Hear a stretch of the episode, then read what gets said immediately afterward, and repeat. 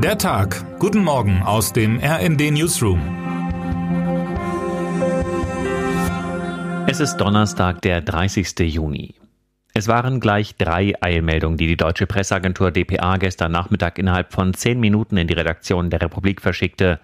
NATO beschließt neues strategisches Konzept, NATO startet Aufnahmeverfahren für Finnland und Schweden und NATO-Staaten beschließen drastische Stärkung der Ostflanke. Am ersten Tag des NATO-Gipfels in Madrid hat das Militärbündnis mehr substanzielle Veränderungen beschlossen als in den vergangenen 20 Jahren.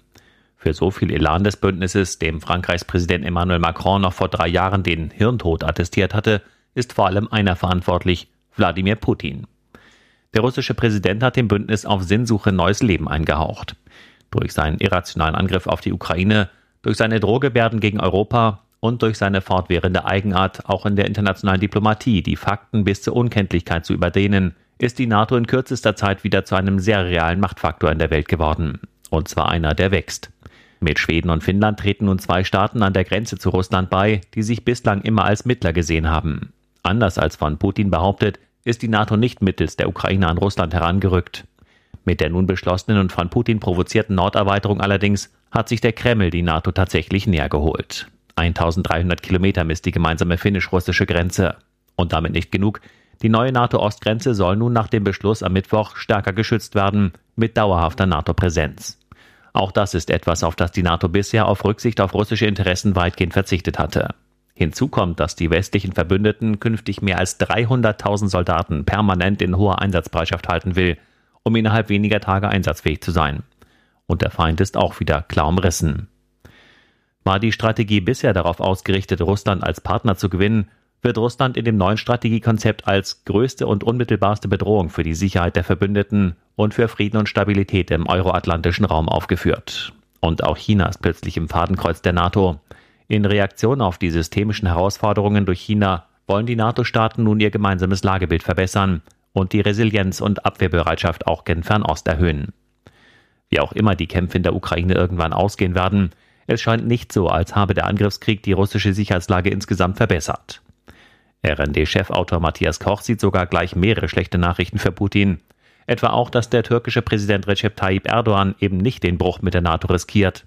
Heute Mittag geht der Gipfel in Madrid zu Ende. Unterdessen tritt heute die neue Corona-Testverordnung in Kraft. Den kostenlosen Bürgertest bekommen nur noch besondere Risikogruppen und Infizierte. Drei Euro pro Test müssen Bürger bezahlen, wenn sie aus einem bestimmten Grund einen Test brauchen, etwa um eine Veranstaltung besuchen zu dürfen oder weil sie Kontakt mit Infizierten hatten. Ob die Abschaffung von kostenlosen Tests tatsächlich die Antwort auf die aktuelle Sommerwelle ist, muss man wohl bezweifeln. Termine des Tages. Nürnberg. Die Bundesagentur für Arbeit gibt die Zahlen zur Lage auf dem deutschen Arbeitsmarkt im Monat Juni bekannt. Dortmund. Die Frühjahrskonferenz der Wirtschaftsminister der deutschen Bundesländer startet. Den Vorsitz der Wirtschaftsministerkonferenz hat derzeit Nordrhein-Westfalen. Beraten wird unter anderem über die klimaneutrale Transformation der Wirtschaft sowie die Beschleunigung von Planungs- und Genehmigungsverfahren. Was heute wichtig wird.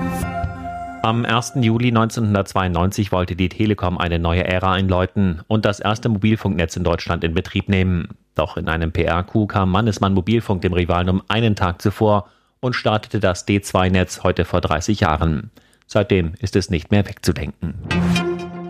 Und damit wünschen wir Ihnen einen guten Start in den Tag. Text Dirk Schmaler, am Mikrofon André Glatzel und Sönke Röhling. Mit rnd.de, der Webseite des Redaktionsnetzwerks Deutschland, halten wir Sie durchgehend auf dem neuesten Stand.